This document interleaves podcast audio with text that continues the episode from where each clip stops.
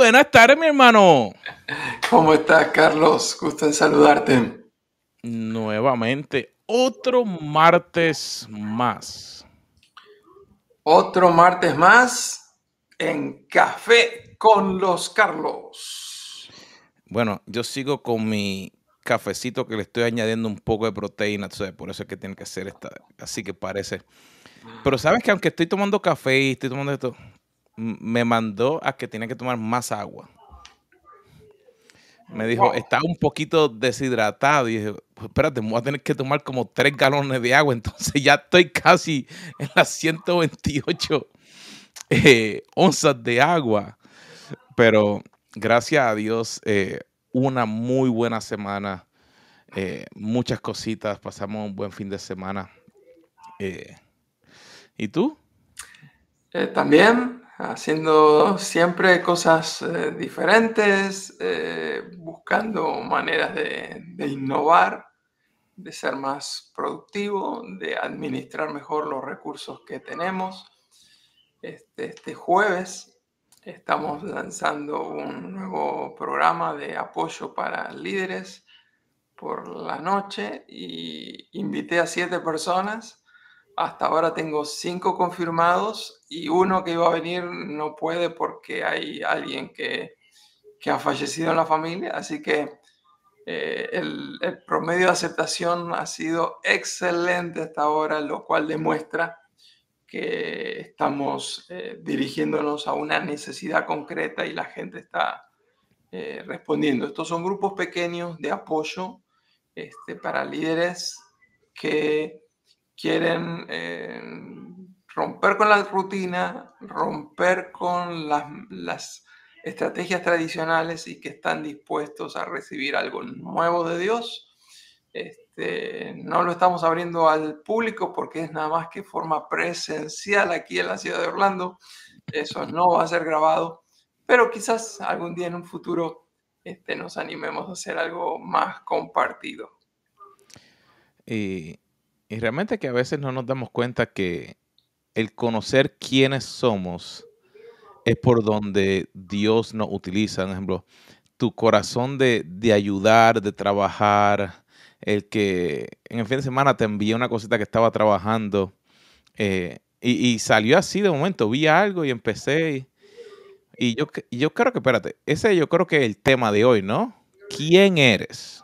¿Quién eres? Y Estamos trabajando la importancia de autodescubrirnos, este, autoconocernos.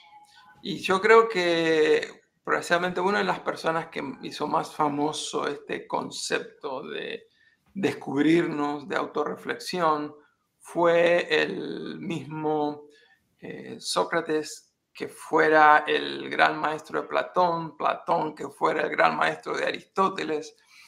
Este, y esa frase, ese adagio, ese aforismo, conócete a ti mismo, em, se le había atribuido originalmente a lo que se llamaban los siete sabios de Grecia, que eran personas, filósofos, eruditos, estadistas, que obviamente se destacaban, si eran siete sabios, por su sabiduría. Sabiduría. Este, pero quiero decirles que por favor escuchen con atención el programa, pero no se desconecten antes del final, porque el que se pierda en los últimos tres minutos, entonces se va a perder lo que en inglés les suelen llamar the secret sauce, la uh. salsa secreta que le da el punto al sabor y honestamente la salsa solamente se merece eh, el premio por la excelencia de toda la receta. Bueno, en este caso vamos a estar hablando de algunas preguntas que deberíamos hacernos para conocernos mejor a, nosotros mismos, pero no te pierdas los minutos finales porque vamos a compartirte el secreto para descubrir quién realmente eres. Pero Vamos a lo concreto. A nosotros nos gusta definir los términos en los cuales hablamos. Cuando estamos hablando de autoconocimiento, es una palabra que está dividida por dos palabras. La primera es auto, la segunda es conocimiento.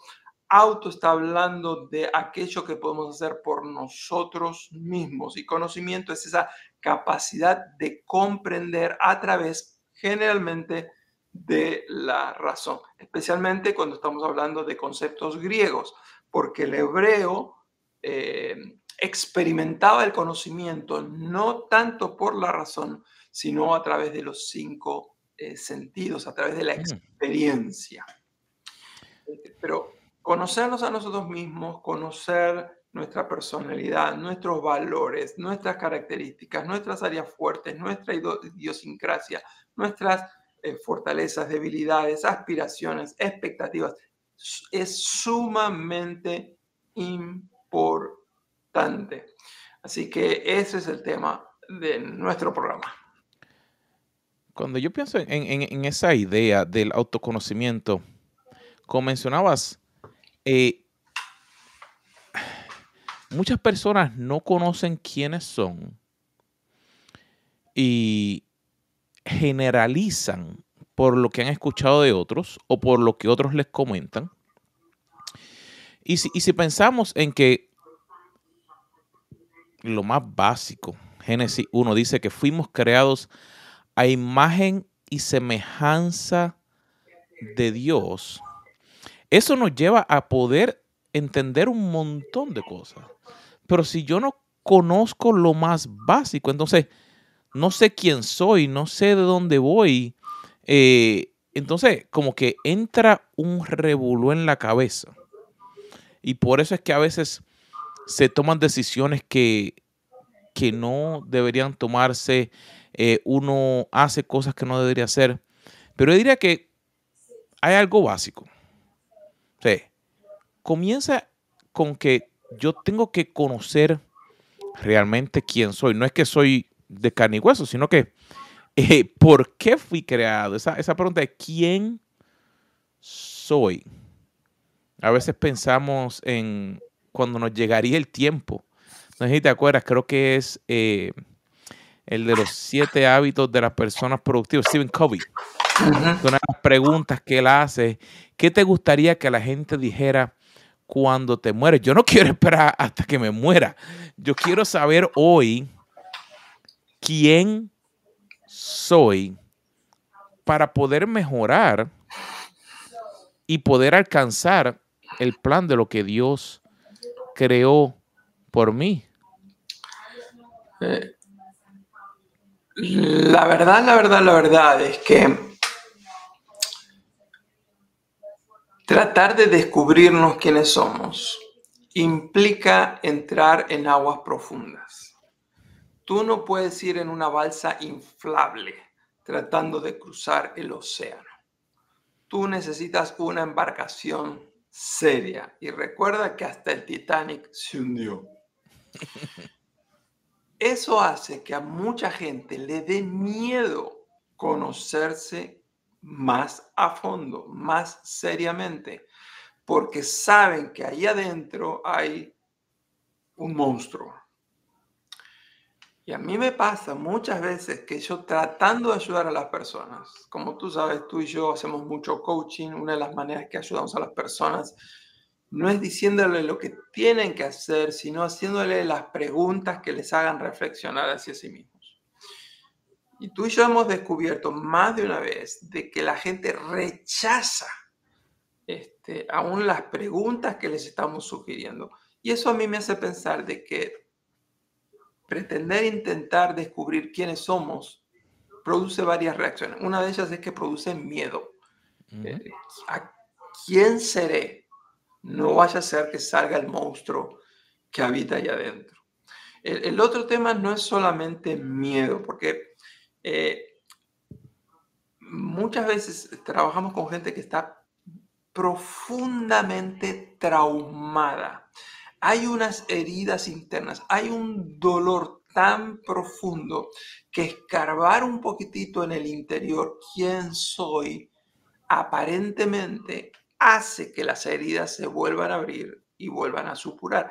El problema es que si la herida hiede, si la herida tiene pus, lo mejor que puede ser, podemos hacer es volver a abrirla, limpiarla, para que vuelva a cicatrizar y a sanar. Así que mi sugerencia para todos es, aunque van a ser preguntas que apuntan a profundizar, eh, no le tengas miedo. Y si duele un poquito, la buena noticia es que luego que pase el proceso, vas a encontrar el consuelo y la sanidad que tanto necesitas. Así que pregúntate, ¿quién tú eres? Pregúntate qué es lo que te define. Pregúntate cómo tú te defines a ti mismo. Pregúntate cómo los demás te definirían, porque generalmente en la lápida son muy pocas las personas que pensaron con anticipación para decir esto es lo que quiero que figure en la lápida. Generalmente son los familiares más cercanos que se encargan de eso. Pero a esa primera pregunta que es introductoria, viene una segunda pregunta que profundiza un poco más. ¿Cuál es esa pregunta, Carlos? Esa segunda pregunta es ¿cómo te ves a ti mismo?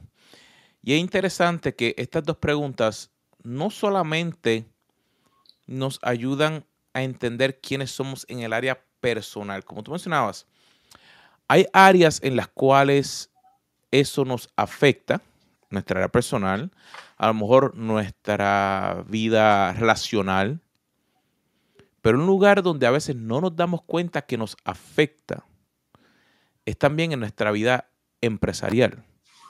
Si somos empresarios, si trabajamos para otras compañías, eh, todo lo que hacemos en la vida es tener relaciones con otros. Por ejemplo, yo tengo que relacionarme con un cliente, yo tengo que relacionarme con mi jefe o con mis empleados, con mis compañeros de trabajo. Tú ves, son relaciones de frente hacia el lado.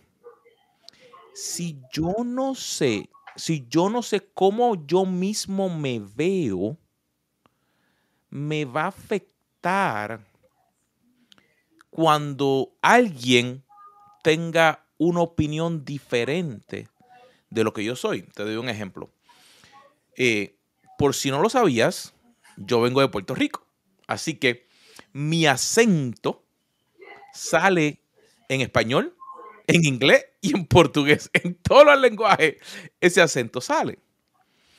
Y llegó un momento que, pues, aunque trabajaba por años y tenía conocimientos, tenía oportunidades, hubo un grupo de personas que por alguna razón u otra mi acento no le caía bien. No sé si era yo, si era el acento, no sé qué era.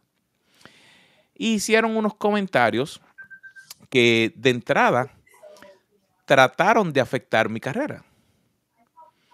Y cuando estaba trabajando para esa compañía, como, como yo digo, Dios pone ángeles para cuidar.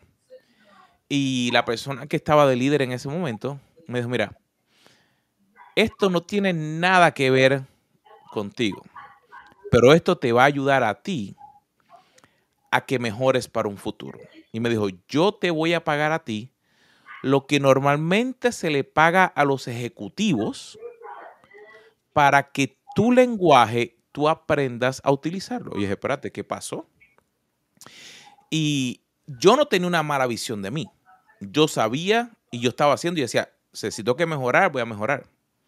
Si yo hubiera dejado que esas ideas de las personas que estaban juzgando quién yo era por el, por el acento a lo mejor de una palabra o de algo, yo me hubiera desmoronado.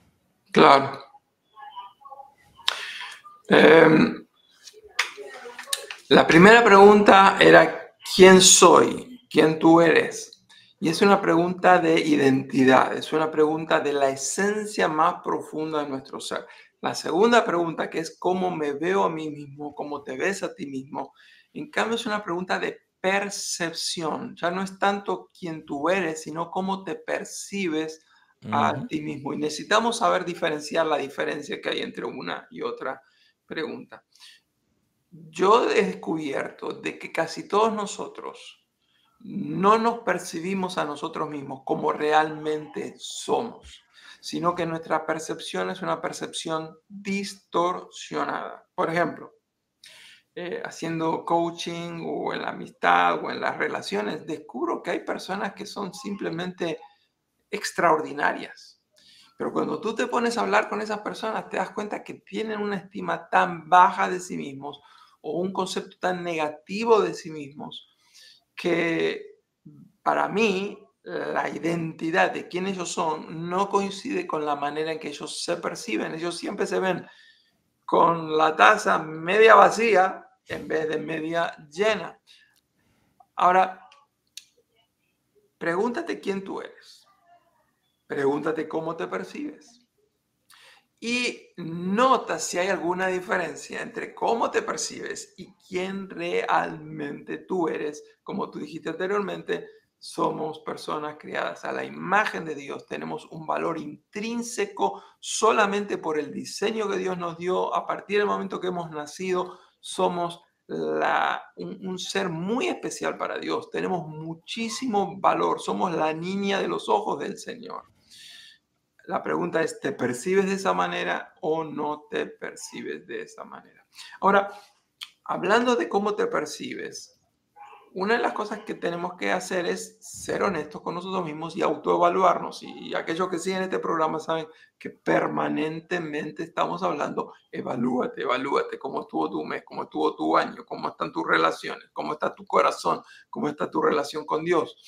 Ahora, una de las cosas que nos cuesta, especialmente a los latinos, es confrontarnos con el rendimiento de cómo nos ha ido. Por ejemplo, son pocas las personas que yo conozco que se animan a, evaluar honestamente cómo están las metas que yo me tracé hace cinco años atrás, hace tres años atrás, las metas que me propuse para este nuevo año.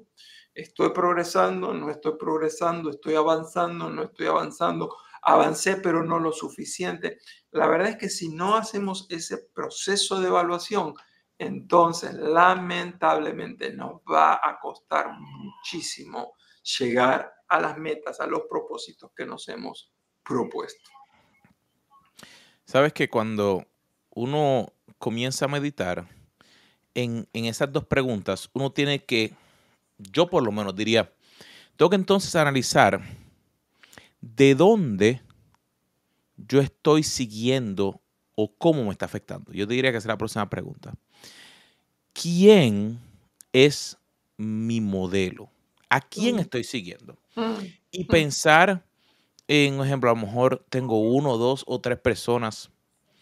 Y a veces la, respuesta automáticamente de alguien que diría que está e, en una iglesia, oh, yo sigo a Cristo. Es, la respuesta, sí, te sale de ahí, te, te sale de la lengua. Pero la realidad es que debemos, como mencionamos, analizarnos mi compromiso y lo que estoy haciendo se refleja. Si Cristo es quien yo estoy siguiendo, cuando mis palabras salen, cuando mis actos, mis prioridades, y, yo me pongo a pensar que han habido momentos en los cuales en, este tiempo eh, hay tanta influencia o tanto que trata de tomar nuestra idea e influenciarnos que sin darnos cuenta a veces nos vamos por eso que alguien dijo. Automáticamente ahora las noticias. Alguien saca algo y todo el mundo cree que es verdad. Y, seguimos lo que esa persona dijo lo que esa persona hace. Yo tengo que realmente tomar el tiempo y darme cuenta a quién estoy siguiendo, quién realmente es mi modelo, porque eso va a hacerme darme cuenta si mi caminar va hacia donde debería ir. Un ejemplo, si yo quiero ser un buen esposo, yo tengo que realmente poner a Dios primero. Si yo quiero ser un buen empresario, yo tengo que tener buenos principios para manejar el dinero. Tengo que ser un buen mayordomo. Tengo que poner a Dios primero. Yo tengo que, no es que uno no pueda tener otras influencias o otros modelos a seguir, pero a veces el modelo que tenemos no es el modelo de Cristo, sino es el, el modelo de Juanita, la amiga de mi mamá, que le compartió, o, o de Pepito, el que iba a la iglesia y que era el que tenía la voz más grande, y hemos aprendido por otros, no realmente por el modelo clave para que podamos seguir lo que Dios quiere para nuestra vida y descubrir quiénes somos realmente. Hmm. ¿Quiénes son tus tres principales modelos a seguir? Eh, la sabiduría popular nos dice que nosotros nos convertimos en la influencia de las cinco personas más cercanas a nosotros. Este, claro, algunas de esas personas que están más cerca de nosotros no, son necesariamente los modelos que queremos seguir, así que por eso no puse cinco. Eh, tres, tres modelos a seguir. Eh, eh, probablemente tú, admires características de 10 personas, pero mi desafío es trabaja un poquito más el tema y trata de ir achicando hasta llegar a por lo menos tres personas que tú puedas identificar. Y yo voy a abrirme aquí, no, no hay nada que esconder. Así que ya que estamos hablando, eh, ¿cuáles son algunas de esas personas que han influenciado lo más profundo en mi vida? Yo tengo que reconocer que de una u otra manera, eh, los voy a poner como si fueran una, pero eran dos personas, que son mis padres.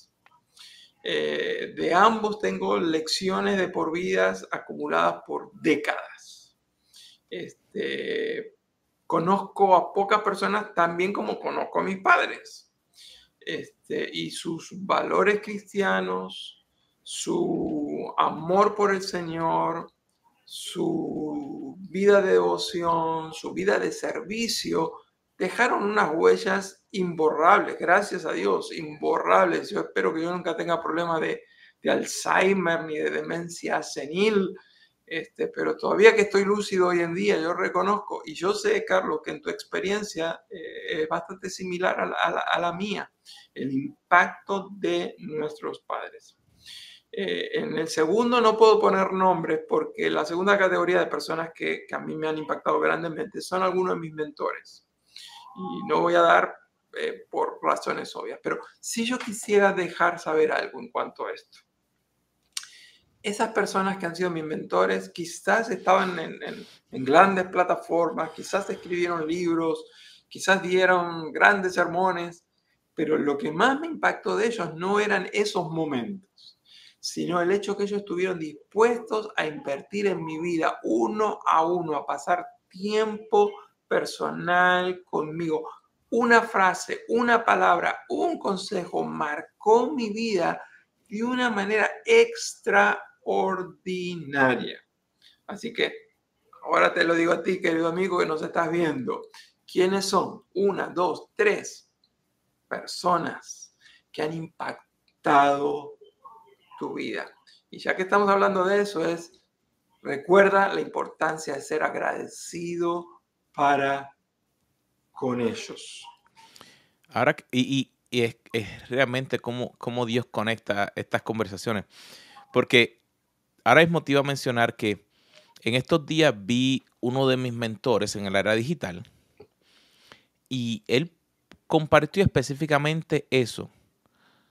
Toma tiempo de recordar quién ha sido de valor en tu vida y déjale saber que han sido de valor. Pues realmente darnos cuenta de eso es clave yo te diría que ahí es donde el proceso de, la número cuatro, de darnos cuenta cuáles son esas cualidades que admiramos de las personas.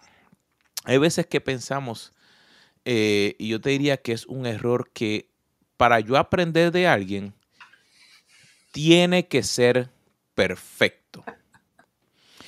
Y yo te diría que, por ejemplo, si me voy a lo que me dice la Biblia, o sea, yo no sé, pero me dice que solo hay uno perfecto. Así que todos, nos dice la Biblia, estamos destituidos de la gracia. Así que si no llega a ser por el sacrificio de Jesús, no pudiéramos hacer nada. Y yo diría que, pero sí podemos admirar cualidades, cosas que alguien ha aprendido y para nosotros de ahí poder aprender y poder llegar a hacer lo que nos toca en esta vida. Y yo te diría que es lo más importante de aprender a reconocer las cualidades, porque puede que hayan cualidades buenas y cualidades malas. No significa que porque hayan unas cualidades malas o que a lo mejor que no vayan en conexión a mis valores, que las cualidades buenas o el conocimiento que esa persona tenga no me pueda ayudar. Pues significaría que, no sé, uno no puede leer ningún libro, no puede ir a la escuela, no puede salir a ningún lado. Y yo diría que esa es la clave para nosotros conocernos, porque de ahí es que nos podemos dar cuenta, espérate, yo seguí algo que esta persona dijo y no me di cuenta que lo estaba siguiendo incorrecto. O espérate, hay una buena cualidad aquí que yo quisiera poder seguir. Carlos, nosotros tenemos una gran amiga que está nada más ni nada menos que en nuestro amado país de Cuba, que nos está escuchando ahora mismo en vivo, nos está escribiendo. Así que Silvia, desde aquí, desde la Florida, todo nuestro cariño. Gracias por seguirnos eh, siempre te recordamos a ti, a tu familia y a la congregación de Nueva Vida. Así mismo. Eh, Carlos, por entonces, ¿qué podemos hacer después que entonces nos damos cuenta que quiénes somos? O sea, ¿quién soy? Bueno, eh, habría mucho para hablar del tema, pero yo quisiera cumplir lo que hemos prometido. Prometimos que al final íbamos a, dar el secreto para ese autoconocimiento. Nos vemos la próxima semana. no, no, no, no, no, no, no, podemos cortar el programa acá. Porque hemos hablado de esas cuatro preguntas, ¿no? ¿Quién tú eres? ¿Cómo te percibes a ti mismo? ¿Cuáles son esos tres personas modelos que te influencian, que te motivan, que te inspiran? hemos hablado qué características tienen esas personas. Pero yo creo que el secreto de este proceso de conocernos es hacer este proceso de autodescubrimiento en la presencia de Dios. Y eso significa que tenemos que ir a la palabra de Dios. Así que yo voy a tomarme unos minutitos ahora para leerles algunos versículos del Salmo 139. Porque no es tanto la idea de que nosotros nos descubramos a nosotros mismos, sino que nosotros podamos descubrir lo que Dios dice que yo soy, lo que Dios dice que yo soy formado para llegar a ser. Y mira lo que dice el Salmo 139, lo estaré leyendo en la nueva traducción viviente. Oh Señor, has examinado mi corazón y sabes todo acerca de mí. Sabes cuando, cuando me siento y sabes cuando me levanto. Conoces mis pensamientos aun cuando me encuentro lejos. Me ves cuando viajo y me ves cuando descanso en la casa. Sabes todo lo que hago. Sabes lo que voy a decir incluso antes de que lo diga. Vas delante y vas atrás mío. Pones tu mano de bendición sobre mi cabeza. Semejante conocimiento, el conocimiento que Dios tiene de nosotros, es demasiado maravilloso para mí. Es tan elevado que no puedo entenderlo. Y ahora voy al verso 9 que dice, si cabalgo sobre las alas de la mañana, si habito junto a los océanos más lejanos, aún allí me guiará tu mano, me sostendrá tu fuerza. Dice el verso 13, Señor, Tú creaste las delicadas partes internas de mi cuerpo. Me entretejiste en el vientre de mi madre. Gracias por hacerme tan maravillosamente complejo. Tu fino trabajo es maravilloso, lo sé muy bien. Tú me observabas mientras iba cobrando forma en secreto, mientras se entretejían mis partes en la oscuridad de la matriz. Me viste antes que naciera. Cada día de mi vida estaba registrado en tu libro y cada momento fue diseñado antes de que un solo día pasara. Señor, qué preciosos son tus pensamientos acerca de mí, oh Dios. No se pueden enumerar, ni siquiera puedo contarlos porque suman más que los granos de la arena. Y cuando despierto, todavía estás conmigo. Termino con los últimos dos versos, dice el 23, examíname, oh Dios, conoce mi corazón, pruébame, conoce los pensamientos que me inquietan, señálame cualquier cosa en mí que te ofenda y guíame por el camino de la vida eterna. La importancia de conocernos pero la importancia de dejar que ese conocimiento sea el que viene de arriba, sea en la presencia del Señor. Y entonces ese conocimiento va a ser guiado por el Espíritu Santo, basado en tu palabra, y no te vas a desviar, vas a descubrir quién tú eres desde la perspectiva de Dios.